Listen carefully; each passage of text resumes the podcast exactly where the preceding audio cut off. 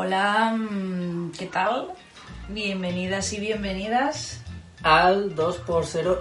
No, 2x0 no, 2x11. 2 por 2 por 11 de sincero. 2 por 11. De casi sapien. El cero ya lo dejamos El atrás, cero se ha quedado el atrás y yo que de programa.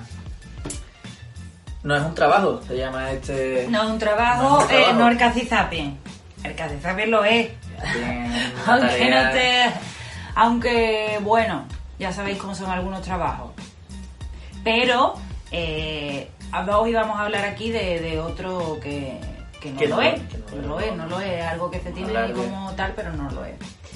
No lo digo. Una casi, casi sapienada tenerlo como tal. Exacto. Completa. Entonces, esta semana y demás, esta semana atrás han salido buenas noticias con respecto a esto. Eh, estamos pensando ya que nos vamos a quedar sin programa, están todas buenas noticias, pero eh, al final cuando tú analizas las cosas, ah, pues te das cuenta de que eh, todavía Somos irracionalmente humanos. somos cacezapi. la celebración mañana de un Consejo de Ministros extraordinario para decretar el estado de alarma en todo nuestro país, en toda España, durante los próximos 15 días.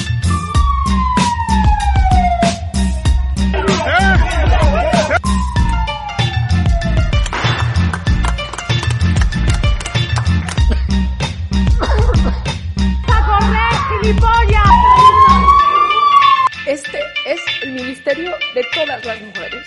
Así fue festejo en las calles de Buenos Aires. Después del año que hemos pasado y que hemos sido responsables quedándonos en Madrid y no yéndonos a esquiar por ahí, Bueno, y comenzamos ahora sí con Ray Romero y el editorial que nos va a meter en Berea, en Barrena y en el tema. ¿Qué te quemas? Vamos allá. La noticia de esta semana sobre la propuesta de ley impulsada por Carmen Calvo para la abolición de la prostitución debe entenderse sin cuestionamientos abanderados por el argumento falaz de la libertad de decidir como una buena noticia. Es una medida absolutamente necesaria. No se puede permitir la, continuidad de la esclavitud sexual ni dar justificaciones morales al putero. La prostitución mueve solo en España 18.000 millones de euros de economía sumergidas en mafias de trata de personas, de los que se enriquecen los prosenetas y condena a una vida de violaciones, drogas, esclavitud y violencia a un extenso victimario que crece en situaciones de crisis, formado en un 90% por mujeres y niñas menores. No existe libertad de decisión. Hablamos de un recurso desesperado y cuanto mayor es la desesperación, mayor es el poder de las mafias y de los puteros que se aprovechan de la situación de vulnerabilidad de las mujeres que no tienen más remedio que prostituirse, haciendo de su poder para esclavizar todo un recital de lo más retorcido que entraña la masculinidad. Acabar con la trata es urgente. Debe ser una responsabilidad de primer orden en todos los gobiernos. Su regulación solo ofrece un marco legal en el que el empresario seguirá teniendo un poder de explotación más vejatorio que en cualquier otro trabajo regulado y plantea situaciones tan preocupantes como, por ejemplo, perder la prestación por desempleo en caso de rechazar una oferta de trabajo, el de prostituta, de ser legal. Algo que ya ha pasado en países que tienen esta forma de esclavitud, una de las peores del mundo, en situación regular. El foco no debe ponerse en las mujeres que se prostituyen a la hora de tratar de aplacar este problema. No se puede pretender acabar con el consumo de personas poniendo sanciones sobre quien se ve en la obligación de vender su cuerpo porque el putero y el proseneta seguirán teniendo opciones para seguir adelante con su actividad. Ellos son quienes generan y mantienen este negocio y son ellos los que deben ser perseguidos y castigados. La protección del hombre en detrimento de la mujer es una vez más la evidencia de un sistema patriarcal en el que la masculinidad y sus horrores encuentran un refugio bajo el derecho de poder pagar para sati- satisfacer lo que se permite estar considerado una necesidad para ellos y una libertad tratada como poco menos que un lujo para ellos, para las víctimas. Atención a este dato. En Baleares, al, al menos el 39% de los hombres reconoce haber acudido alguna vez a la prostitución. Y estos hombres dicen haber podido comprobar que entre el 30 y el 50% de las mujeres prosti- prostituidas en esa región es víctima de violencia de trata. Más allá de lo legal, ¿no creemos los hombres que debemos revisarnos en esto? Por un lado, el putero que paga por violar a una mujer a la que sabe que están explotando con violencia y por otro, todos los hombres que compartimos trabajo, grupos de WhatsApp y otros espacios de permisividad con esa conducta. Padres de familia, vecinos, trabajadores socialmente aceptados que en su tiempo libre pagan por violar y mantiene vivo ese sistema. Que son ese sistema. Por el contrario, más bien parece que haya que controlar a las prostitutas, a las mujeres, y su opción hacerlo para evitar que de la noche a la mañana todas las mujeres quieran transitar ese paraíso de ganancias. No se puede actuar con menos sentido. No se puede legitimar el derecho a violar por un precio económico. No se puede. no tendremos una sociedad libre de violencia machista en un contexto legal que todavía permita a los hombres mercantilizar a mujeres, niñas y también niños. Solo hay una manera de acabar con la prostitución, perseguir y condenar al putero. Todas las aboliciones de esclavitud de la historia han ido contra el esclavista. Sin embargo, en esta en la que se esclaviza a las mujeres en situación de vulnerabilidad, es al contrario. A ver si es posible que el Ministerio de Igualdad entienda de una vez cuáles son sus prioridades y sea más responsable a la hora de mantener debates que no deberían caber en ningún país que pretenda una sociedad justa para las mujeres. Editorial que nos introduce en el tema de este programa 2x11 e no es un trabajo, ¿vale? Eh, ahora veremos y demás en titulares. Yo antes de pasar a titulares me gustaría hacerte un comentario, Rey, porque mm, te lo tengo que hacer. El foco no puede ponerse en las mujeres que se prostituyen. Las mujeres no se prostituyen, las mujeres son Bueno, víctimas del sistema prostituyente. Si yo mañana me quedo sin nada y tiro por ahí, ya me he quedado sin trabajo, ya habré sufrido alguna violación seguramente, como vimos en la entrevista de Arika Kinan. Ya he sufrido otro tipo de violencia que me llevan abocada a hacer eso, que me traen ganas hasta de llorar cuando te lo digo. Y ya sé, aunque yo diga, venga, yo voy, el sistema está hecho para que no tengo otra cosa que hacer y no tengo otra cosa que comer. No es algo que tú digas, ay, venga, lo voy a hacer porque tal. Es algo mm, literalmente promovido por, como también has dicho, los machos dentro del sistema. Entonces la mujer no se prostituye como un ente exento de todo lo demás. Es prostituida aunque vaya ella por su propio pie. Correcto.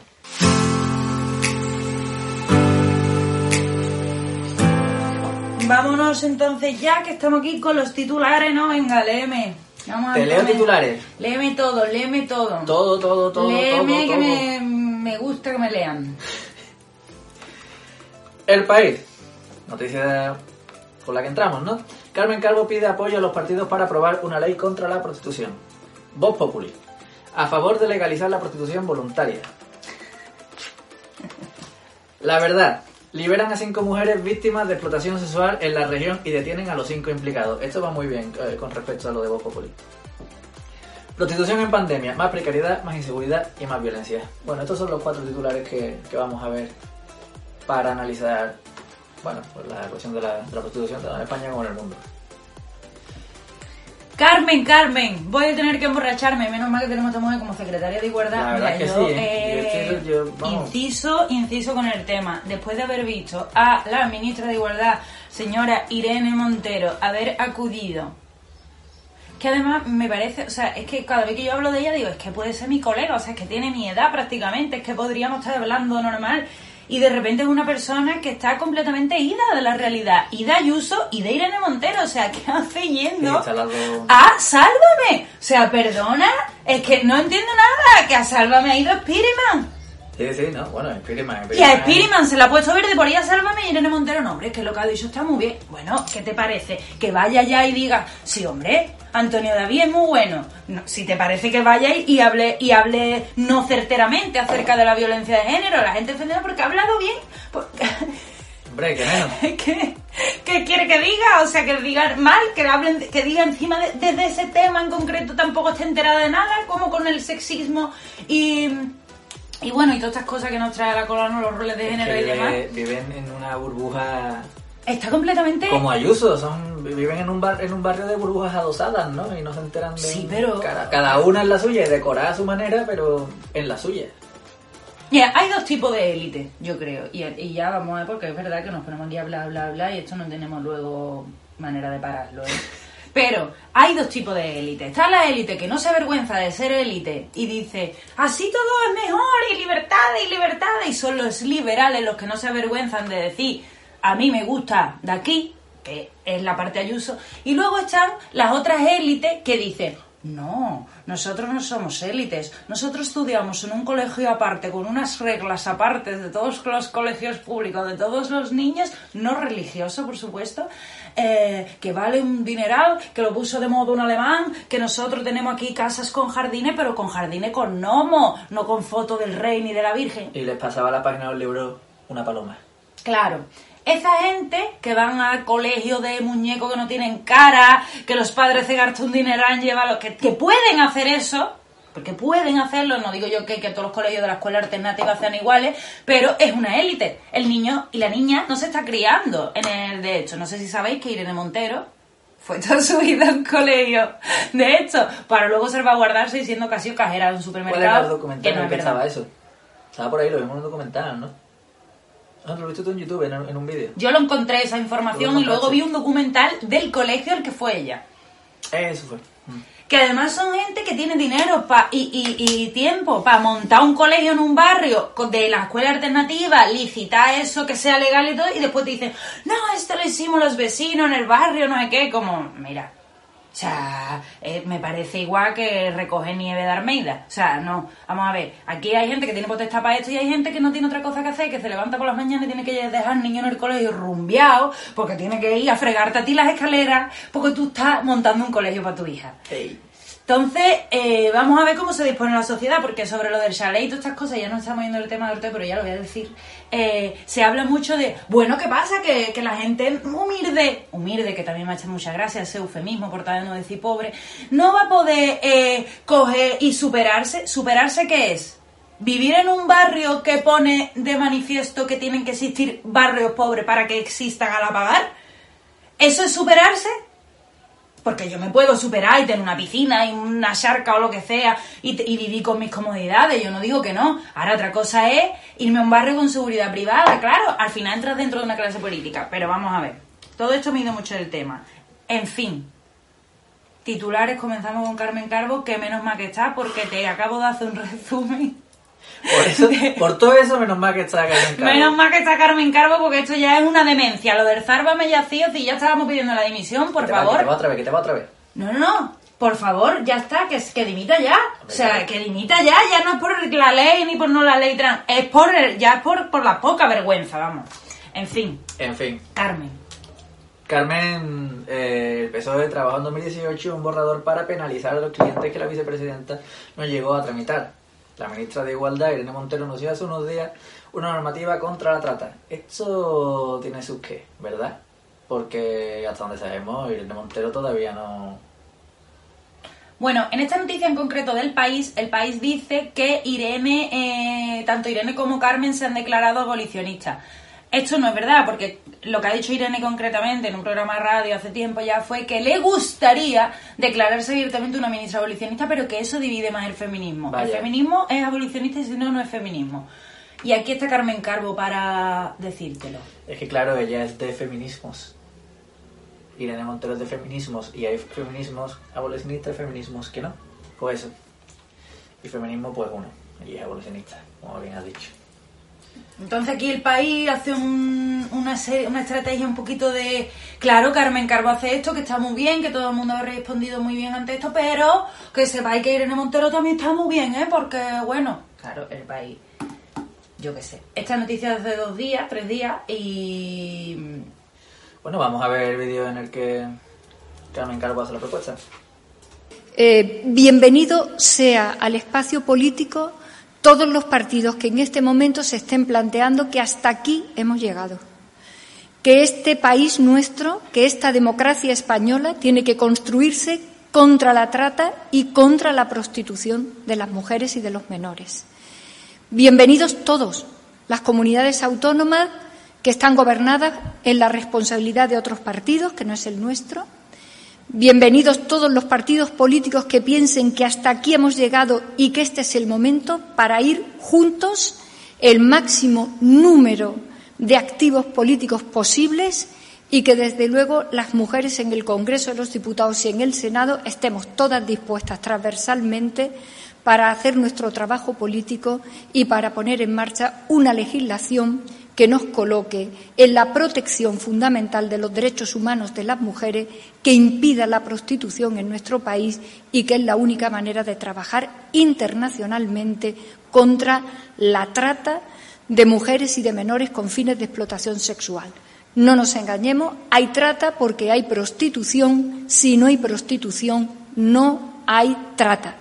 Y se trata aquí justamente de avanzar en la protección de los derechos humanos de las mujeres, de los menores, de la calidad de nuestra propia democracia y de la posición constante y continua de trabajar por un sistema social de igualdad entre hombres y mujeres del feminismo socialista que no puede ser otra cosa que proyectar una mirada profunda, particularmente por las mujeres y por los menores que en las franjas de debilidad social y económica acaban en situaciones tan terribles para los derechos como es la prostitución o la trata.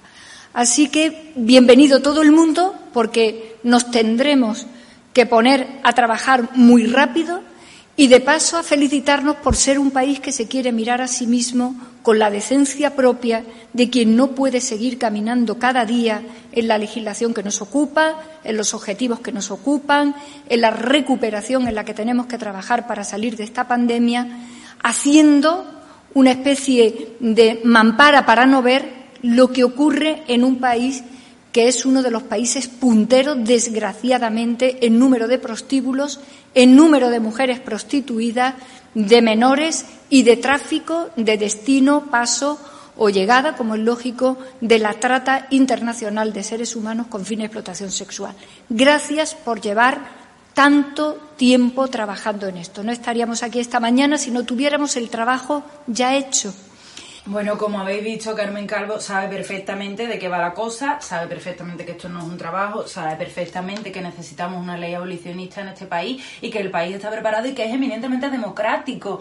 O sea, eh, una cosa es el libertinaje y el en pro de las libertades individuales y otra cosa es la democracia. La democracia debe ir en camino a mejorar la vida de todas y todos los ciudadanos, no a, decir, ah, como este quiere, ah, pues si otra persona quiere, ah, como este no, mira, es que a mí me gusta que me corten las orejas en la plaza del pueblo. Claro, es que las Ah. libertades individuales se pueden aplicar a un montón de cosas, pero hay una serie de principios que rigen una sociedad y una democracia y un sistema de derechos y de bienestar que en los que no se pueden atender a, las- a- a las individualidades, y más cuando esas individualidades, como en este caso, están condicionadas por muchos factores que, que bueno, no sé si habréis visto la, la entrevista que, que compartimos el otro día de, de, de Keenan, de Alika Keenan, en la que explica que el 80% de las mujeres que, que se prostituyen, pues han sufrido algún tipo de, vamos, han sido violadas o han sufrido abusos por parte además de, de gente cercana, como puede, como suele pasar, abuelos, vecinos, padres, y, y el 80% de estas mujeres, pues, pues, pues han pasado por ahí, ¿no? Entonces, ¿cómo entras tú en, en valorar esa partida de libertades individuales, aunque esas mujeres después se, se estén prostituyendo? Porque bueno, ¿por qué? Porque quieren, oye, pues no habría que analizar Porque quieren. por qué quieren. En vez de decir, venga, pues para adelante, hasta que se termine ya de, de destruir, porque al fin y al cabo, en fin. Eh, bueno, la vicepresidenta de- del gobierno, que es ella, la primera vicepresidenta del gobierno, y la secretaria de Igualdad, está haciendo más por igualdad eh, en esta mm, legislatura de, mm, de coaliciones de izquierdas eh, que la ministra con su ministerio. De hecho, no es que esté haciendo más, es que el ministerio va hacia un sitio y la, y la Secretaría de Igualdad va hacia otro. Hoy se iba, creo que Beatriz Jimeno de, del Instituto de las Mujeres, que eso es algo que hizo el Ministerio de Igualdad, cambiar el nombre del Instituto de la Mujer al Instituto de las Mujeres, porque claro, la mujer ¿eh? es la mujer blanca cis normativa. La mujer, porque yo Las mujeres soy yo también, si quiero ahora. ahora, dentro de las mujeres, pues el rey también se yo quiere, ahora, ¿sabes? de- dentro de un minuto de- del programa hasta que termine... Y si yo cojo y me harto y digo, mm, este me está quitando lo, lo que es mío, lo que... eh, Te en- denuncio, en o sea, ni se te ocurra por qué te denuncio. te pego, o sea, te cojo y te pego un, un bocadillo de codo y Bocadillo claro, codo. y me, y me denuncia por agresión mm, transmisógina. El Vamos, y en nuestro caso incluso violencia Claro. No, porque es violencia sería, creo que ahí, bueno, está, está escrito en los borradores de ley de la de tanto la libertad LGTB como lo de la trans, está escrito, no, en la de la trans no, en la de las LGTB, que salió tan, el día 2 de febrero, ahí salió una ley que hablaba de esa violencia ya, para incluirla dentro de, vamos, como si tuviera algo que ver, o sea, mm, vale, que sí que nos imaginamos las relaciones personales de la misma manera y podemos, no- pero es que no tiene, es que no, no, es lo mi- no, no, no sé. Bueno, en fin, que Beatriz Jiménez dejaba hoy el- el- la dirección del Instituto de las Mujeres, una pena, una pena increíble. Estamos padeciendo todas las Ah, mujeres. por eso no has dormido tú hoy. Por eso estaba yo hoy con las pesadillas Y yo preocupado. y me he levantado mirando sangre. Entonces, claro, eh, esto es un entrar, salir, ahora llamo las influencias, ahora no sé qué, y mientras tanto esta mujer intentando, Carmen Calvo, intentando hacer las cosas muñecos de ella ahorcada en las plazas de los pueblos ¿eh? y la gente en general y aquí el país diciendo al final de la noticia no, porque es que ninguna de las dos se va a llevar el protagonismo, porque es que eh, Carmen Carbo eh, tira para su partido, Irene para el otro, y claro, no se ponen de acuerdo, porque claro, como hay distintas visiones de los feminismos, mira el país. Feminismos. Eh, mira, mira el país. O sea, mira.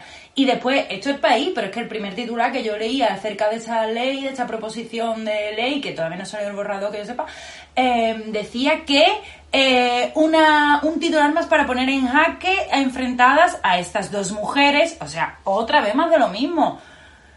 Ah, el del, el del mundo era el que decía eh, Carmen Carbo levanta un muro contra Es, levanta un muro contra Irene Montero con la ley. ¿Qué hace, Guille? Y después dice el país, no, las dos, las dos mujeres se han declarado de la misma manera, lo que pasa es que quieren coger protagonismo. ¿Qué protagonismo? Que Carmen Carbo estuvo muy bien el otro día que también lo dijimos, no me acuerdo si fue en el directo o en el otro programa, cuando dijo lo de al final siempre consiguen que haya dos mujeres peleas, que, que la cosa esté centrada en que, en que haya dos mujeres Siempre peleas. consiguen, ¿no? Siempre se centran. Evidentemente va a haber mujeres peleando, al igual que va a haber hombres peleando. Pero de todas maneras, a mí me hace mucha gracia en la sociedad como decimos, no hombre, no es que los hombres cooperan, es que las mujeres soy muy enemigas de ustedes. Vamos a ver si los hombres también tienen sus propias enemigas y todo lo, todo lo negativo que tienen los hombres en sus fueros y en sus cosas y por los que mm, dejarse de, pues lo vierten encima de las mujeres. Entre ellos después ya tienen sus cosas hechas para no pelearse. Nosotras estamos aquí al que nos está oprimiendo, poniendo en la mesa y luego encima no nos vamos a poder pelear como seres humanos. Bueno, ya hemos visto a Carmen. Bueno, pues sobre esto, esta propuesta de ley, Voz Populi, un- una publicación que puede ser de todo menos recomendable, eh, pues tiene un artículo que, a mi opinión, a favor, dice titular, lo que hemos leído antes, a favor de la legalización de la prostitución voluntaria. Qué y subtitula, saben de sobra que la, que la prostitución no va a desaparecer, porque siempre ha estado ahí y siempre estará. Yo voy a hacer un voluntariado. No quiero ni cobrar. Yo voy a hacer un voluntariado, no, por esos hombres que son, ¿no? Que están los pobres tan malamente y tan- tienen esa necesidad, ¿no? Y yo como a mí se me da tan bien, porque a mí se me da muy bien, pues entonces voy a hacer un voluntariado. A ver Bueno. si me lo ponen en el INEM o algo, también pues, me dan punto para algo. Hombre, claro, y te cuesta como práctica luego para cualquier trabajo, sobre todo cuando sea legal esto. Mm. Si llega. Eh, dice cosas como que lo único que van a conseguir con esta ley, bueno, espérate, vamos a decir quién lo firma, porque está bien que se sepa. Guadalupe. Guadalupe Sánchez. Guadalupe dice que, por ejemplo, lo único que van a conseguir con esta ley es no tener que apartar su puritana mirada, se refiere a los feministas, obviamente, cada vez que se crucen en su camino con esas vulgares meretrices indignas y antidemocráticas. Claro, porque es que yo, claro, yo veo una puta, ¿eh? Yo veo una puta, aunque sea esta de mi familia, ¿vale? Y yo cojo le escupo y a mí me da asco esa mujer. Porque en las demás mujeres tampoco hemos hecho nada con un hombre cuando no teníamos ganas. Entonces, claro, a mí también me... Es que, pero, bueno, ¿qué forma de pensar de que eso es puritanismo? ¿Qué tiene que ver? También hace un paralelismo entre cristianismo y progresismo, dice cristiano o progresista. E incluso llega a compararlo con el cristianismo que aplicaba pues Franco a la hora de, de establecer eh, bueno, normativas o leyes sociales, imposiciones. Eh, dice lo que decía Franco, por ejemplo, la incontestable ilicitud de la prostitución ante la teología moral y ante el mismo derecho natural ha de, ha de tener reflejo obligado en el ordenamiento positivo de una nación cristiana para la debida protección de la moral social y, del respeto debido a la dignidad de la mujer. Es decir, ellas consideran que el, que el cristianismo... eh, lo primero es que en pocos sitios vas a encontrar eh, tanta depravación sexual como dentro de la Iglesia Católica. Eso para empezar. Pero después, hacer esta equiparación es no comprender cuáles son los principios de uno y otro a la hora de, de- de decir por qué la, la- la prostitución debe ser abolida. Y no es una cuestión de puritanismo, es una cuestión de derechos y de, y, y de libertades reales. Es una cuestión de que los sex, es que no se puede comprar eso, que no podemos vivir en una sociedad llamada las mujeres de todo, que evidentemente conforma el culmen de una de las violencias más fuertes sobre la mujer y, y de, de la es la cúspide de la violencia contra, ¿sabes? La dicotomía, eh, mm, mujer de la casa, puta, o sea, eh, eh, son un montón de cosas que son muy complejas que rodean nuestra sociedad y no es solo el dinero, como decía Erika Aquino, no, no es solo nada, pero me hace mucha gracia que Lupita, ¿eh? Lupita cagona, eh, mezcle esto con la Iglesia Católica, porque claro, la Iglesia Católica lo que hizo fue, eh, más o menos, eh, cuando Roma estaba en declive, decir qué es lo que, cuáles son los tips que podemos cambiar para que los romanos, las romanas, digan, oh sí, y se llevaron a muchas romanas de calle poniendo la monogamia obligatoria a los dos sexos, etcétera, etcétera. Entonces, la Iglesia Católica se adaptó a esto, pero dentro de la Iglesia Católica, como me dice Rey, hay muchas depravaciones. Bien, eh, vámonos al inicio de la prostitución. El inicio de la prostitución, ¿dónde se da Lupe? Lupe de mi arma. El inicio de la prostitución viene del servicio sexual a los templos, del trabajo en el templo. ¿Vale? Gilgamesh, te lo puedes leer, ¿vale? Buscar Gilgamesh y es una epopeya y demás que escribieron, no sé si en el Súmero un poco después y, te cuenta perfectamente como de la prostitución, o sea, como del servicio sexual al templo que se fue tornando más femenino que masculino, llegó la prostitución porque los propios curas de dentro del templo y de alrededor del templo, las propias eh, personalidades, pagaban no a los hombres, sí a las mujeres y a, niñas y demás, para que les hiciesen a ellos servicios sexuales del templo. Y así es como nace y demás y cómo se va regularizando, porque esto está regularizado en muchos ámbitos de la historia, esa es otra cosa que tenéis que mirar. En la Sevilla del siglo XVI la prostitución estaba regulada, en tanto que podías eh, ejercerla eh, y dentro de, mm, ¿cómo se llama esto? Ah, las mancebillas, las mancebillas, mancebillas que te alquilaba un cura. El cura te alquilaba la mancebía, tú le pagabas, ¿eh? como ahora con los pisos y demás, y entonces tú después pues tenía eh, solamente la potestad de andar dentro de la mancebía, un sitio que además estaba en un brazo podrido del río, normalmente eran eh, mujeres de las Alpujarras que habían sido hechas ya cuando se echaron a los moriscos de aquí de España, etc. O sea que hay que mirarse todas las historias sobre prostitución y ver qué ligazón tienen también con la Iglesia Católica para decir que intentar abolir esto es un puritanismo, mezclarlo con la Iglesia Católica evidentemente, cuando aquí las personas que estamos defendiendo la abolición de la prostitución probablemente no hemos hecho ni la puñetera comunión, Lupe. ¿eh? Y el nombre de Guadalupe que tú llevas es el de una virgen. Bueno, eh, Guadalupe, en un intento de, hacer un chascarrillo, supongo, eh, después de explicar cómo, bueno, hace ahí un- una serie de transferencias. El, artículo está en Tambos Populi, eh, os, repetimos, eh, os repetimos el a favor de la legalización de la prostitución voluntaria, ambos Populi, lo, lo podéis buscar para leerlo entero. Y, y bueno, en un momento ella hace ahí como un cambio de algunas palabras para que se vea que el feminismo dice lo mismo que el franquismo y acaba diciendo Carmen, atiende que Franco era feminista y te adelantó buena parte de la faena. Un poco más adelante dice el paternalismo feminista ha reemplazado al franquismo, bueno, al franquista, perdón. Bueno, yo cuando leo estas cosas me acuerdo de una cosa que me dijo un profesor de redacción mío en la facultad al escribir con este tipo de, intenciones, un universitario aprendiendo, no una persona que está trabajando en un medio. Esto es frívolo y falaz, exactamente. Hacer un comentario del tipo, atiende que Franco era feminista, cuando se está refiriendo a un sistema en el que ni las mujeres pueden tener su propia cuenta corriente, es de tener muy poca vergüenza. Digo yo. Es que es muy increíble, es muy increíble. Pues busca ver qué decía Franco acerca del hambre o Franco acerca de muchas cosas que hoy tengan que ver seguro con lo, con lo que estamos haciendo. Pero, y además, ella se queja y compara a Franco con esto. Pero chica, que la democracia la hizo Franco, que al rey emérito lo dejó Franco, que Fraga fundó el Partido Popular. O sea, que todo esto bebe de Franco. No sé qué viene ahora lo de Franco, lo de la iglesia, lo de todo. Se te puede desmontar todo, todo, todo. Empezando por el nombre Guadalupe, te lo digo. Pero aún así, aún así, Oye, mira, Carmen Calvo es una señora que no sé la edad que tiene, pero ya tiene una edad, un recorrido, que es una política. Quiero decir que a mí me da igual, está pero, pero está haciendo su trabajo. Su trabajo es el que está haciendo y lo está haciendo. Secretaria de Igualdad, ¿para qué, qué- qué tenemos que conseguir para llegar a la igualdad? ¿Los hombres son un bien consumible dentro del imaginario social femenino? No. Las mujeres somos un consumible dentro del imaginario social masculino, que es el imaginario social. Por supuesto Por entero, sí. por supuesto que sí. Hasta en mi mente lo soy. Quiero decir, que yo me, te- me pueda desvincular de que yo soy un objeto consumible de un hombre ya es muy dificultoso. Si siguen existiendo cosas que ponen de manifiesto que evidentemente sí y que el mundo es de ellos, yo, como tantas otras mujeres de este mundo y hombres, lo vamos a seguir entendiendo así. Si a mí me es difícil desprenderme de eso, que estoy harta de estudiar este tema, imagínate tú a cualquier persona. Y también, si alguien va a saltar con el argumento, imagino que nadie de que no soléis ver eh, habitualmente, pero por si llegase a alguien que pueda saltar con.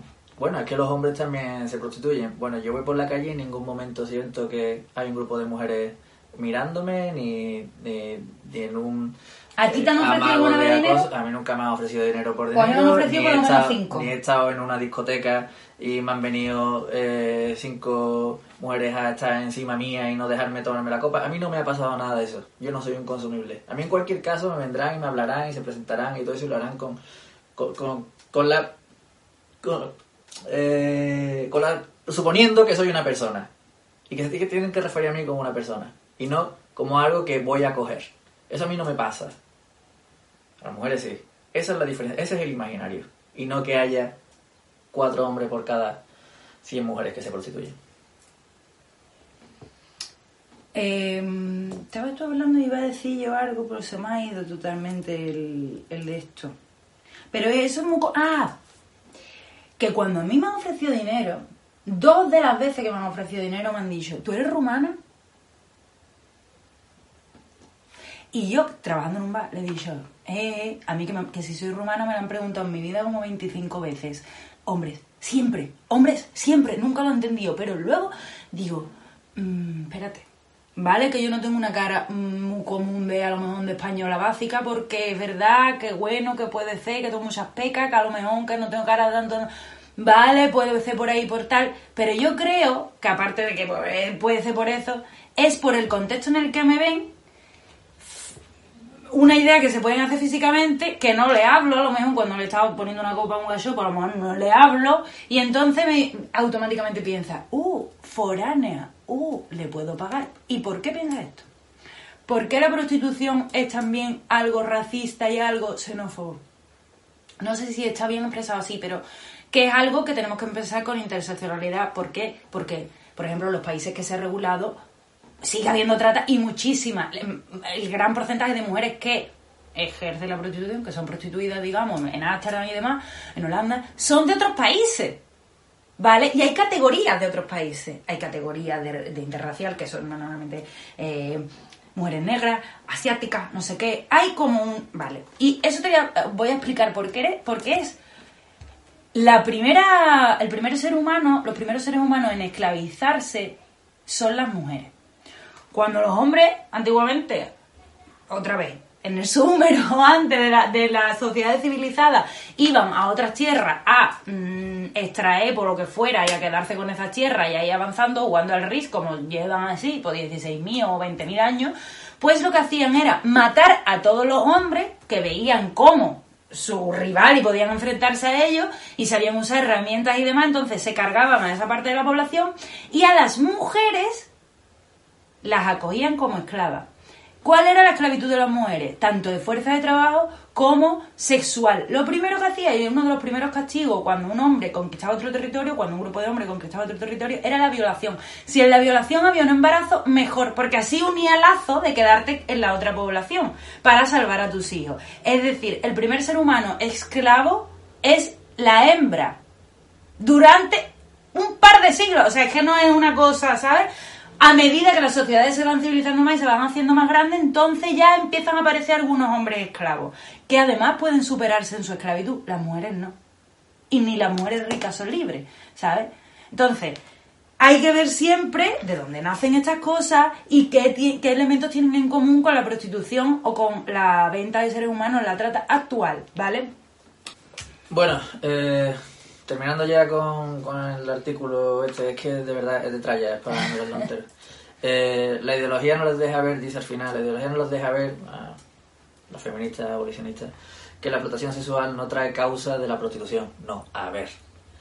Prohibir la segunda no solucionaría la primera, sino al contrario, lo agravaría. Legalizar la prostitución solo redundaría en mejoras para aquellas que se dedican al negocio y eso voluntariamente. Mira, el otro día eh, la- los trabajadores del VIPS se quejaban de que, VIPS, los restaurantes, una cadena legal, de que eh, trabajaban dos horas y cobraban una y si no, a la calle. Imagínate si les regulan, como, como aquí se cumplen también los contratos y las condiciones laborales y todo eso, imagínate lo que sería para una, eh, pa- para una mujer a la que están prostituyendo que hubiese un empresario que le pueda hacer todo la, la- la- lo que lo que hacen ahora mismo, pero además dentro de un marco legal. Cotiza- eh, ya son una parte de cosas de cotizaciones y todo eso, sino la, la explotación a la que la puede someter. es, que, Es que- no tiene ningún sentido. Me hace mucha gracia porque está todo el mundo pidiendo la reforma de, de, de la reforma laboral. Bueno, el otro día un grupo de trabajadores de no me acuerdo qué empresa estaba trabajando, estaba eh, protestando porque no se pudiesen trabajar más de 80 horas a la semana. ¿Tú sabes lo que son 80 horas a la semana? Que si lo sé. Que si lo Sí, sé. no, cualquiera que haya trabajado y durante tres meses y cuatro sin librar ni un día. Es que 80 horas a la semana es que, es que te Son salen 12 más horas de- o 13 horas al día. Más de 10 horas al día. Y estaban peleando porque se, porque se rebajase el tiempo máximo a 80 horas. Venga, hombre. Y os vais a poner a regular la prostitución. Es que de verdad. Eso, o sea, están pidiendo y está Podemos diciendo, ay, hay que hacer una reforma laboral, no nos deja la reforma laboral porque hay que mirar esto, porque no hay que... Están en el gobierno discutiendo eso y estamos fuera diciendo, por favor, libertad, libertad, libertad para quién, para los procenetas. Tú no sabes que esto le abre la puerta al proceneta en toma, venga, Sí, montate los clubs legales, da de arte la... Y es lo que yo es lo que decía en el editorial. Ahora tú estás en paro, cogiendo tu prestación por desempleo, y te llaman a un trabajo y te dicen, mira, que vas a ser camarera, pero, pero incluye esto. Tú dices, no, no. ¿Eh? Tú le dices que no, claro, tú no te no. quieres prostituir. Y entonces, ¿qué pasa? Que te llega el, el, bueno, el- ¿Cómo se llama ahora? No me acuerdo. CP, ¿no? Bueno, el igual, INEM, sí. El INEM. Te llega y te dice, ah, que rechazado un empleo, pues entonces pierdes la prestación. O te prostituyes, o pierdes tu prestación por desempleo. Eso, eso ha pasado, creo que ha sido en Alemania. Le pasó a una chica. No, ha pasado un montón. Mira, ha pasado en Alemania, ha pasado en Holanda, ha pasado en. ¿En qué más países? Ah, en Inglaterra, me ¿Qué parece que también ha pasado. O sea, es una cosa que, que está pasando, que es real. ¿eh? Aparte de ello, es que no te. Mira, es que no tiene ni que pasar eso. Tú vas paseándote por Holanda y vas viendo enanas, trans, gordas, adolescentes. Eh, no hay que, y pone adolescente, pero pone aquí abajo más 18, ¿eh? Pero son tipas que parecen además más pequeñas y están ahí. Eso es no súper- hay que, pero tú le ves la mirada aquí, en la mirada no hay nada. no solamente la mirada, es ese, eh, eh, ese, ese tratamiento de objeto de, de las mujeres. Y dice, Guadalupe, eso es súper feminista, Guadalupe. Pero vamos a ver, ni aunque fueran hombres, es decir, ni aunque fueran hombres, me parece regulable eso. No es regulable nada. Vamos a Claro, ver. aunque fuera hombre, pero ¿qué pasa con las mujeres? Que están, Pasa- que, sí, que sí, ella sí. ataca al feminismo por, por no querer... Pero para explicarlo, para intentar explicárselo Guadalupe, vale. Guadalupe, cuando yo voy por la calle y me veo una tienda de animales, me cago los muertos en mi pared. ¿Eh? ¿Tú lo entiendes esto? ¿Por qué? Porque no me quiero ver ningún animal expuesto para que yo lo compre. No quiero, no, no está bien. Vale. Partiendo de esta base, no quiero comprar eh, servicios en a priori de ninguna persona que yo vea que se mm, van un poco a tal. Pero ya lo de ir por la calle y ir viendo a mujeres en que te están diciendo. Es que ya, búscate en el YouTube vídeos del barrio rojo que los tienes desde el 80 al 90 de hombres diciendo: ¡Ah, cuánto cobra esto! Mira la puta esto, mira esto, mira no hay que 5 euros, te voy a hacer dos cachondeándose y yéndose. Mírate las entrevistas a la alcaldesa de Ámsterdam que salieron hace dos años diciendo ella misma que las mujeres no están mejor. Y tú vienes hoy a Voz Populi, que no sé qué medio será ni nada, a decir que sí, que, que lo que, que bueno, que lo que trae es beneficio para aquellas que, que lo ejerzan voluntariamente. De nuevo, ¿conoces alguna prostituta que no tenga proseneta a priori? ¿La conoces? ¿Te has contado su vida? Eres capaz de, distinguir una disonancia cognitiva de lo que te están hablando, etcétera. No sé, no sé. Si un hombre por la calle te puede coger, te puede hablar e intimidarte y tú tienes que salir corriendo y pasarlo mal, imagínate un hombre dentro de una habitación que te diga, te comes esto y tú le digas, no hombre, no, no hombre, porque eh, es que tienes mm, una enfermedad y tú le y te diga, "Mm, y tú mis 50 euros, o mis 300, o mis 500, o lo que sea, no hay dinero en el mundo que te vaya a quitar de la cabeza ese tipo de cosas, ese tipo de maltrato, de violencia sistemática.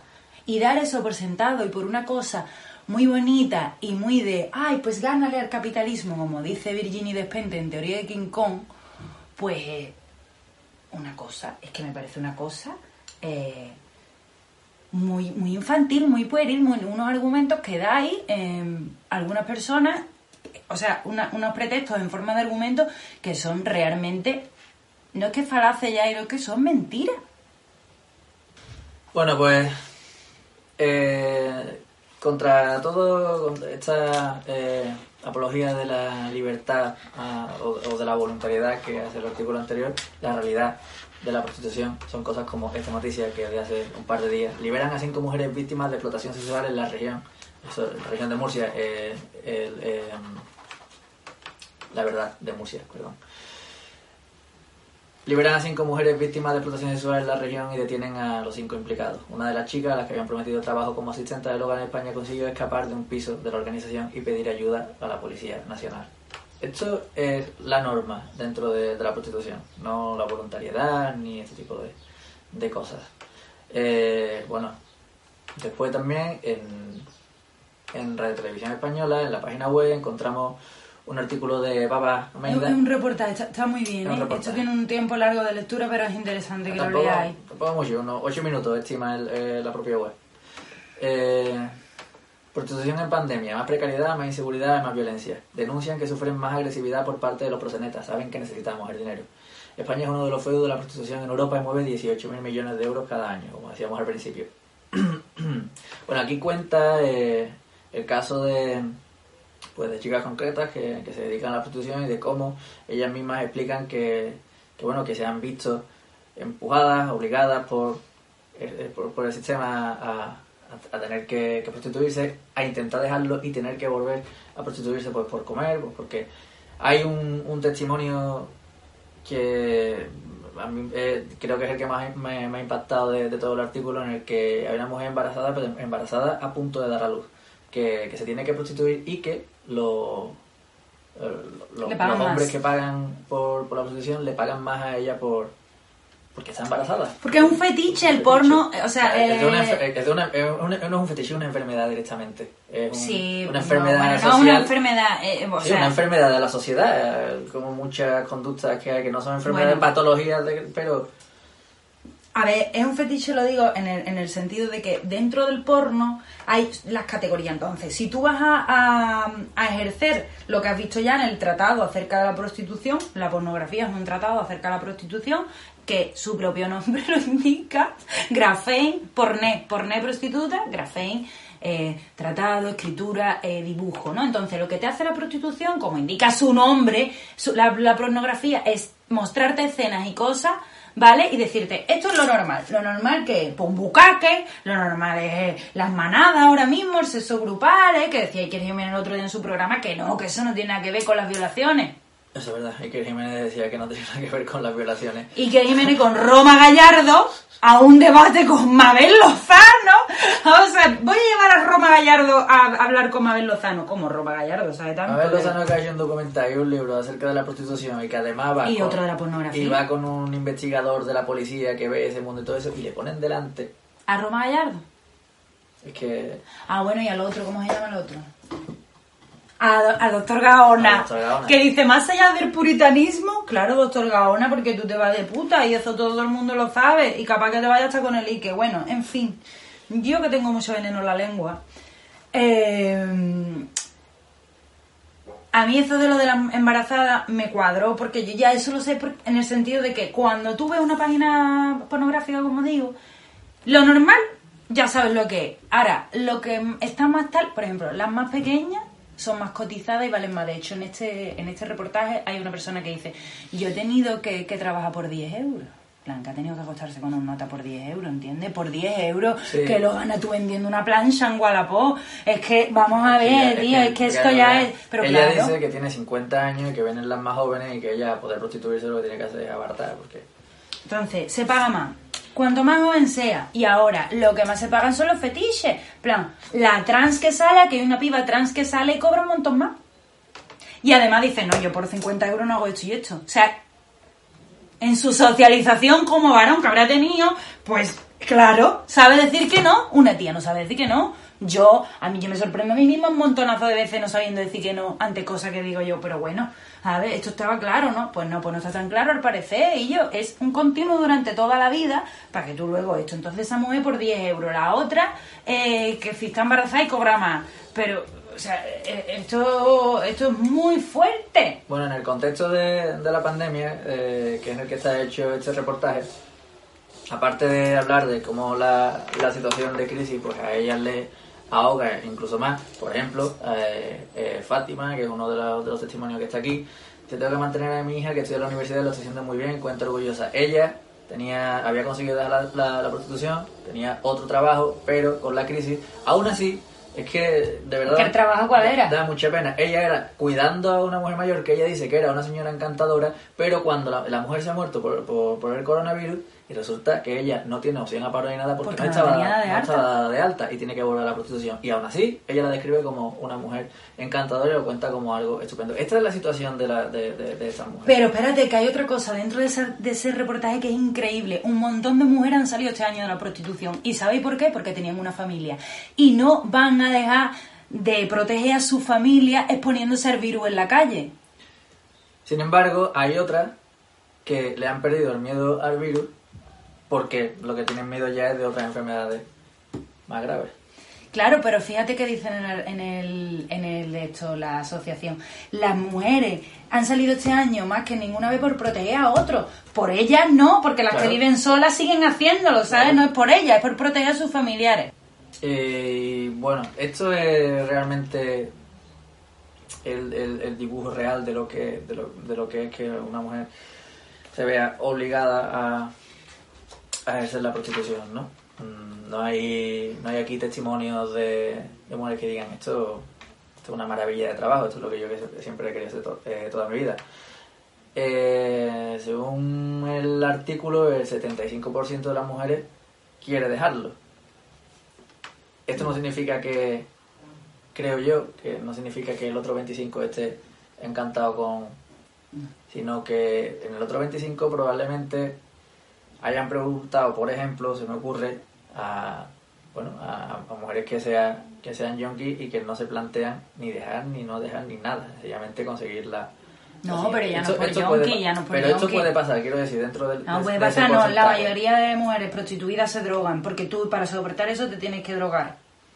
Entonces, eh, ya no porque sean o no, es que hay mu- un gran porcentaje, yo he conocido mujeres que no se drogan siquiera, mm, se prostituían y ya no por un proxeneta, y me han dicho, no, no, no, no, no, porque yo lo hago porque quiero, porque esto es muy empoderante, porque yo gano dinero, porque fuiste tú, porque tengo yo que partirme la espalda, porque no sé qué, pero luego a, a su misma par eh, la cabeza no... No, Claro. o sea, se sentían con depresión, se sentían... Muchas mujeres, de hecho, en el podcast de Barbie Puta, Barbie Puta tiene un podcast muy bueno sobre prostitución porque hay mujeres que llaman y dicen, mira, yo me estoy dedicando y yo no sé lo que me pasa porque yo creo que está bien y que ganando dinero y demás y a mí me han dicho, y se cree que la trata es que te cojo, te secuestro y te pongo una esposa, ¿no? La trata muchas veces, no, métete aquí, eres webcamer, no sé cuánto, y tú llega un momento que estás yendo a que tómale satines. Claro. No, yo, lo, por supuesto que en ese 20, eh, 25% que se supone que eh, habrá las que, se, eh, las que se engañen, como decíamos también al principio, para mantener su cabeza lo más a salvo posible, pero lo que me refiero es que dentro de ese 25% que no dice que lo, abandonaría, bueno, pues hay muchos motivos en el que en unas condiciones de una realidad mm, más una, una- una realidad que no esté atraída por ningún tipo de pues seguramente la opción también sería la, la salida. Yo no creo que No, pero eso es como todo, o sea, lo de la cifra, a mí no me preocupa, está muy claro, es decir, eso es como todo, tú le preguntas a las mujeres, tú estás oprimida y muchas mujeres te van a decir van a que no, claro exactamente. Porque es muy difícil reconocerte dentro de una opresión y decir, mira, sí, este hombre tiene más potestad en el mundo que yo y es difícil vivir con eso y sabiendo que eso es una realidad. Y reconocerlo y verlo intentar pelearlo porque si no ves las cosas no lo puedes intentar poco. A ver que tú tampoco. Y sabiendo que te vas a morir que tú no vas a conseguir unos derechos reales iguales y justos ver o sea que reconocerse dentro de una raíz opresiva a quién le sirve pues a los seres del futuro, porque a mí ahora me está revolviendo la cabeza y todo, pero en fin, eh, es lo justo, ¿no? bueno esta es, como decíamos, la, la realidad. Eh, el artículo eh, es de, como hemos dicho, de la web de Televisión Española. Se llama Prostitución en Pandemia. Lo buscáis también y cualquier cosa que nos queráis pedir, las que decimos aquí, pues nos preguntáis por las redes o lo que sea, también os la pasamos. Eh, bueno, con esto creo que hemos terminado el repaso de titulares de... Sí, y ahora con respecto, antes de, de irnos ya a café la pierna, eh, con respecto a la serie nueva Sky Rojo, esta de Netflix, que está siendo muy recomendada y demás, es la primera vez que llevo una serie que pone de manifiesto que la prostitución es esto. La primera tiene muchísimas críticas, hombre, por supuesto, es una plataforma, en Netflix hay exceso de culos, hay exceso de escenas, hay exceso Netflix de tiene otra serie que... que, de- que de- de- de- dicen que- esto, o sea, sí. Pero esta serie es la primera vez y además da claves muy, muy guapas. Sobre todo cuando habla el proseneta. Una mujer prostituida, es una mujer llena de culpa, es una mujer que solo necesita cariño, es una mujer que tal. en- en- ¿Sabes? Da muchísimas claves con las que te puede quedar perfectamente para decir yo, esto es muy fuerte. Demuestra quién es el putero, es decir, que el putero no es un hombre malo que te coja y te agarre por el cuello, no, el putero es un hombre casado que le gusta que le empeten el ano con una polla de goma. Y entonces va allí y claro, y ahora tú allí, claro, le tienes que empetar a- al tío el ano Bueno. con una... Y eso es lo de menos. También es interesante que muestra cómo se desarrollan eh, relaciones de bueno de, de empatía de, de la, de la prostituta a- hacia su pro- proseneta hasta el punto de llegar a tener relaciones voluntarias eh, con él y de cómo hay una maquinaria psicológica sobre la mujer que le lleva a, a ese punto, esa especie de síndrome de, de- Estocolmo y que incluso ella se cree que bueno que es una buena persona, que una persona atractiva, que una persona que en algún momento la quiere. Exacto, tenéis que ver esa serie y además, si la veis, o sea, y os digo que tiene muchas cosas que no están bien, que es Netflix, pero que tiene una posición muy marcada sobre esto y está muy bien. Y si la veis, recordad siempre, ya no. mm, yo a lo mejor estoy acostumbrada a que la gente no conozca prostitutas y estoy, y estoy muy acostumbrada a esto. Pero siempre plantearos que la dicotomía de la prostituta tiene otra parte, y la otra parte es la mujer casada y no sé qué, no sé cuánto. Esa mujer ¿Qué hace? ¿Cuáles son sus servicios al varón? ¿Cuáles son nuestros servicios a los varones de las demás mujeres? Porque para que exista esa dicotomía, todo el mundo tiene que darle unos servicios a los varones. Lo que pasa es que la prostituta está en una escala muy baja de la sociedad porque hace como que los trabajos ya de sacado de veneno que nadie eh, sabe, entonces se la machaca muchísimo y demás.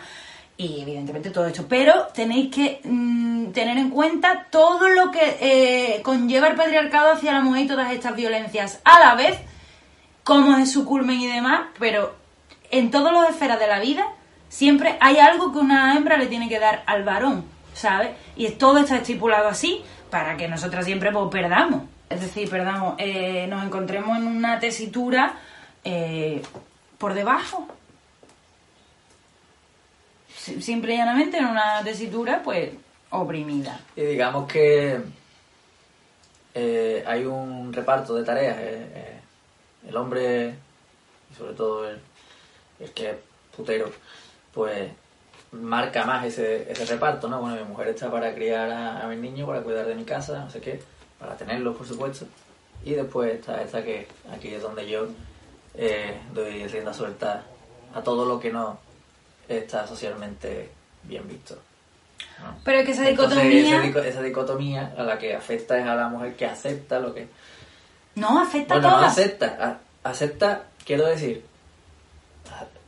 Vamos a ver, tener en el imaginario social que hay cosas que tú puedes hacer con tu mujer y cosas que ¿A no... me refiero? No, es que no, no es por las mujeres ni por los hombres, es por la idea que tiene el, el, el hombre de que él tiene esta necesidad porque su origen tiene que estar dentro de todos los coños. Por eso un 73% más de hombres pagan más en esta pandemia por hacerlo sin condón. Pero normalmente también lo pagan más. ¿Por qué? Porque tienen esa idea de que su eh, semilla tiene que ser, ¿sabe? Porque ellos son los encargados de eso. Entonces, mm, durante siglos, si te voy diciendo esto, a la vez que vamos mm, haciéndole esto a las mujeres, pues se crea esa dicotomía social dentro de lo que es la sexualidad.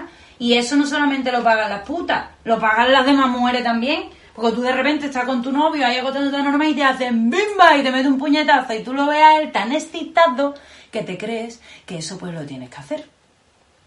y tú con el labio roto, pero claro, es que está ahí en la cama, bueno, eso es distinto, ¿no? Entonces, claro, aquí se genera un viaje de cosas de, hombre, no, yo soy un putero, pero si te tengo que pegarte una paliza follando, pues te la pego. Entonces, cuidado ahí. Lo primero que hay que quitarse de la cabeza es la idea sexual que tienen los hombres de que ellos son los generadores o los hacedores de ese sexo y las otras pues son la- la- las vasijas que lo... La idea que le ha creado a la, a la escuela sexual de la pornografía. Eh, bueno, también deberíamos hablar de, de los pisos estos que se crean de Eso casas para trabajarlas. Mm, sí, eso nos encontramos mucho por internet, ¿no? Los pisos. Que tú pongas un piso, eh, por ejemplo, que yo diga, a esta habitación le pongo una cama y le hago una foto y pongo, mm, chica soltera, si quiere trabajar esta habitación, 200 euros la semana.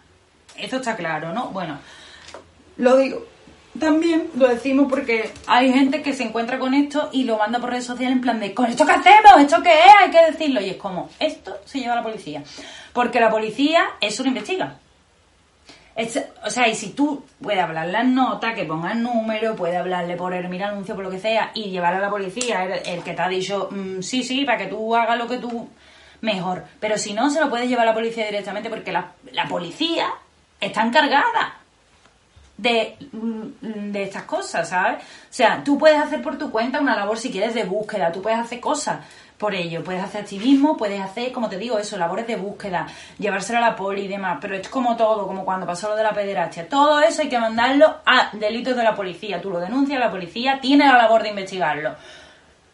No, pero es que Zara, la policía hay un montón de... Bueno, Vamos a hacer las cosas que tenemos en la mano. Esto es como todo. Es que las leyes las aprueben no se cumplen. Bueno, pero queremos que aprueben las leyes, ¿no? Entonces, quieto y parado, quieto y parado, ¿eh? Que, que sí, que hay gente mala en todos lados y gente buena también en todos lados. Menos, porque hay gente más mala que buena, pero esto es verdad. O sea, y mm, que sí, que la policía, pero que la policía tiene una razón de ser y un uso en la sociedad y, tiene, y está ahí para algo. Igual que está para escribir los libros con Mabel Lozano, está para investigar estas cosas también. Así que si os encontráis algo de esto, del tirón, vaya a la policía y le decís, mire usted, ¿esto, ¿esto qué es? Podéis poneros en contacto en nuestras direcciones que, y número de teléfono que vamos a poner aquí, que es 910 50 90 y el correo trata arroba policía punto es. Ah, Cada vez que veáis algún tipo de... que- sospechéis que está habiendo un, un delito de trata o cualquier tipo de cosa, eso es lo primero que tenéis que hacer, llamar o escribir a, a esta dirección. Tú le dices a la policía lo que estás viendo La policía lo investiga o sea, la- él quiere se dinero de, esa, de, de esas violaciones a esa mujer, ¿sabes? Independientemente de que la policía o que lo, quien sea lo considere sexo, prostitución, lo que sea. La prostitución en España no es legal, que os olvide eso, porque no es legal, ¿vale? Es una, una cosa Es un limbo, una laguna. Que evidentemente a los clubes se va a investigar menos, etcétera. Ah, y otra cosa que deberíamos Por hablar... eso todos los clubes son club solamente, o striptease, o topless, ninguno pone puticlub. En fin, que hay muchas formas em, de explotar sexualmente a las mujeres, hay muchas formas de promoverlo, hay muchas formas de querer sacar tajada de ello. Y exactamente, muchas formas de querer sacar tajada y siempre que, que veáis que bueno que se está produciendo una de algún tipo, pues hay que denunciar. Eh, es un problema bastante gordo, es un problema al que hay que atender y del que no se puede dejar de hablar ni, ni en los medios de comunicación, ni en los gobiernos, ni en ningún lado. Esto eh, es algo que es urgente para la trata de personas, es, es quizá de los problemas más, más Claro. grandes a nivel social que tenemos ahora mismo. Es que fíjate, la trata de seres humanos en el mundo, o sea, en España, por ejemplo, del 100%, el 90% de personas que están en curso de trata, el 90% son mujeres y niñas para fines de explotación sexual. 90% del 100%. Es que mucha tela, ¿sabes? Que la mayoría de la trata se da para explotar sexualmente a mujeres y niñas, Bueno, para seguir perpetuando el patriarcado y para eh, también seguir perpetuando, por supuesto, la pederastia, ¿no? Que es una cosa muy importante para perpetuar el patriarcado. por supuesto. Y bueno, eh, con esto terminamos nuestro análisis y repaso a- al tema de la prostitución. Y ahora, ah, ah, que te he acordado. Que me he acordado. Abolir la prostitución no es multar a las prostitutas como se ha visto en Barcelona, porque tú, bueno, pues, Fíjate cómo no es legal la prostitución, que coge la muchacha, la mujer está en Barcelona, tal, tal, y viene la policía y la multa. ¿Entiendes? Bueno, a él lo puede multar por escándalo público, no sé qué, pero ella no puede hacer eso. Y la multa, y hasta hace muy poco, eso era muy normal aquí en, en España, ¿eh? y sobre todo en Barna y demás, que yo lo he visto, de chica con mis ojos yendo por allí, de joven, de joven, como cuando yo era De joven, de joven. ¿sabes? De más, de más adolescente yendo a Barcelona, lo he visto a la Rambla, lo he visto, he visto a la policía, multar a las putas. Bueno, eso en ningún caso se debe hacer y abolir la prostitución no es multar evidentemente a las mujeres. Para nada. Las mujeres se ven en esta situación también por la feminización de la pobreza, que eso ya es otro añadido más dentro del patriarcado. Nada está exento de otra cosa, entonces es complejo por eso. Cuando hablamos de abolición de la prostitución, hablamos sobre todo del modelo sueco. El modelo sueco es, como decía Rey en el editorial y demás, la multa al putero, la persecución a este putero. Como dice Guadalupe en Voz Populi, o como se llama el medio, que ya no me acuerdo. Voz Populi. eh, como dice Guadalupe, eh, la prostitución no va a desaparecer. Y no va a desaparecer. No va a desaparecer porque el patriarcado no se va a acabar mañana cuando tú pon- pongas esa ley. Igual, pero es que tampoco va a desaparecer el tipo machista que coge y como culmen de su violencia de género mata a la mujer. No, tampoco va a desaparecer. ¿Qué hacemos? ¿No lo ¿Regulamos la violencia? despenalizamos? ¿Regulamos la violencia contra la mujer? No, no lo. Venga, despenalízalo. Porque total, es que hay mujeres, ¿eh? Como María Jiménez y esa gente que se quedan en las casas en vez de irse. Entonces a lo mejor les gustará que la. Despenalízalo. Despenalízalo, Porque ¿eh? ella es voluntaria para que para que le pegue su marido todos los días un par de tortas. Ella se presta voluntariamente. Hay mujeres que, que, bueno, que, que eligen eso, ¿no? Esa es- ese es el razonamiento. Pero. Y aquí lo fundamental es acabar con la trata. No, no, y con la. eh, eh, eh, y de- y- sí, acabar con la trata, por supuesto, es fundamental porque la mayoría de mu- mujeres prostituidas en España y niñas y en el mundo son víctimas de trata. Claro. Que es como digo, que es que no es que te ponen Pues una vendrá- esposa y una jeringuilla enganchada al caballo. No, la trata tiene muchas formas. Bueno, eh, Modelo sueco.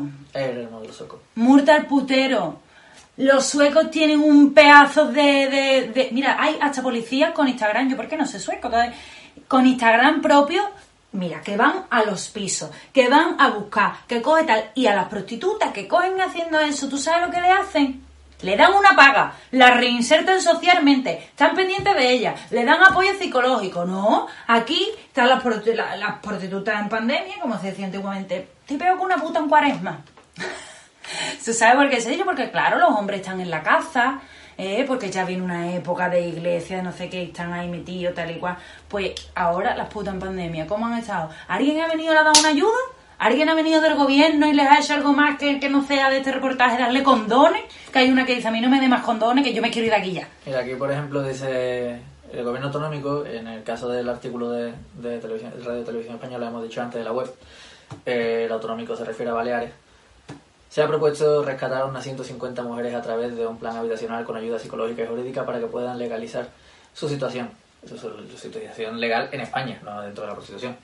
Queremos que nunca vuelvan a la prostitución si no quieren y que encuentren un trabajo normalizado. Bueno, eso es si no quieren, mm, que no vuelvan a la prostitución asegura. Eh, 150 mujeres van a rescatar. En otro momento del artículo, que ahora mismo no lo tengo, pero estoy harto de leerlo y os puedo asegurar que es así, habla de 90.000 mujeres prostituidas en Baleares. 150. Es que en la isla es una barbaridad y había, ¿te acuerdas los casos de, los de los internados estos de niñas, las que prostituían? Bueno, el caso este eh, que comenta, eh, mm, claro, dice también en el, en el reportaje, la mayoría de mujeres en situación de prostitución no tienen acceso al servicio público de salud. Porque son personas que no tienen una regularización en el país de papeles. O sea, no pueden ir al médico, no pueden hacer nada por lo legal porque son migrantes, ¿sabes? Y aquí se da, pues, la puerta para la trata, para que yo te diga, no, pues te viene para acá, no, pues te viene para allá, no, pues yo te doy un dinero por esto, y al final estoy sacando dinero de tu venta, de tu cuerpo y de tu sexo. Por supuesto, en eso consiste. Y con esto vamos a terminar ya así el repaso y hemos dejado ahí material para tener en cuenta, para reflexionar, para que se lo mostréis a los hombres. Y. Hombres, mostrárselo a los hombres. Y, y nos vamos ya a las calles de Penadas, ¿no? Nos vamos para que veáis, mira, nos vamos a las casas de Pienada, ¿eh? Y nos vamos a decir nada y ahora cuando veáis el vídeo vamos a decir por qué este vídeo y por qué esta cosa. Vemos el vídeo.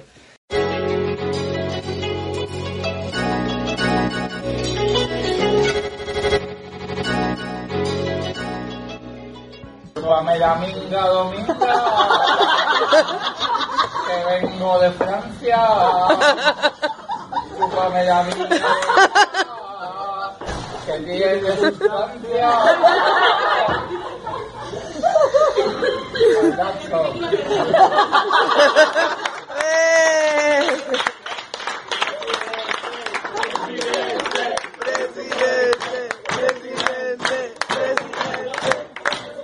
Bueno, eh, ya habéis visto, eh, chúpame la minga, dominga, que vengo de Francia, chúpame la minga, dominga, que tiene sustancia. Que bien canta Chinique, por cierto, ¿eh? Mm, en fin, Echenique lo hace todo bien.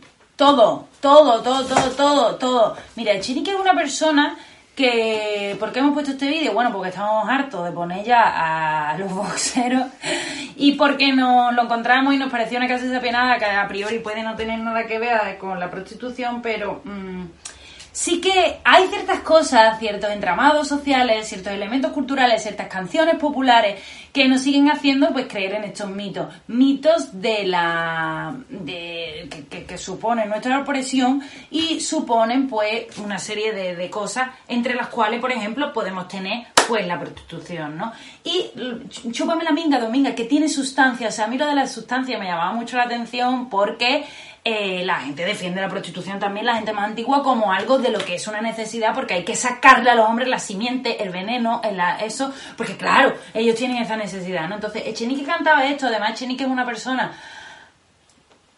yo diría que, me- que es una persona bastante misógina, en tanto que también Echenique pues tiene una asistenta del hogar, como hemos visto en el reportaje de Retubea, El sin dar de alta. Claro, el feminismo cuidar, etcétera. Echenique es una persona bastante así. Y bastante baladí, bastante. "Eh, me da igual una cosa que otra, porque una persona que se cambia de Ciudadanos a Podemos, yo creo que es una persona bastante tal. Pero, no obstante, este hombre puede coger, tener una mujer sin dar de harta, puede coger decir, chúpame la minga, dominga, no creo yo que se ponga Clara Serra a cantar, cómeme el coño, Manolo. Entonces, claro, no creo yo que eso ocurra, pero sí ocurre la inversa. ¿Y qué hace la gente cuando pasa eso con Echenique? Se descojona. Le llama presidente. Al final del vídeo, ¿verdad? Presidente, presidente. Le llama presidente. Incluido Pablo, Pablo, que está ahí al final. ¿Y quién más?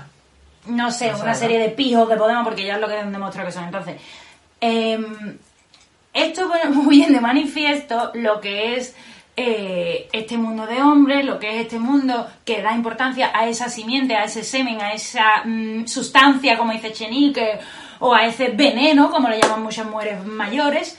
Y eh, luego, además de que, eso ocurre, que tú digas que tienes sustancia y demás, pues te, van a glorien llamándote presidente. ¿eh? Aquí tenemos Es que además estamos hablando de un gobierno que lleva prácticamente desde que apareció eh, abogando por una sociedad más feminista. Y una sociedad más feminista no es una sociedad con leyes, eh, bueno, que, que, que, que velen, aunque tengan la intención de hacerlo por los derechos de las mujeres, por mejorar su situación y tal. Una sociedad más feminista es que los ciudadanos sean conscientes de, de dónde están la- los comportamientos machistas y dónde se perpetúan en su día a día. Y, de, y esa es la única manera de que el día de mañana o en el momento de estar en el poder tú comprendas cuáles son las necesidades. Otra cosa que también pone de manifiesto mucho la prostitución y tiene que ver con Echenique, con esto ya me voy y os quiero decir que no, no tiene cabida tampoco en nuestro mundo, es eh, el trabajo sexual asistido a las personas que tienen la movilidad reducida, ¿no? Partiendo de Echenique, de Chúpame la venga dominga que tiene sustancia, eh, mucha gente defiende que la prostitución tiene que ser regulada para que existan las asistentes sexuales a personas que no tienen eh, movilidad como para masturbarse o tener relaciones con otras personas.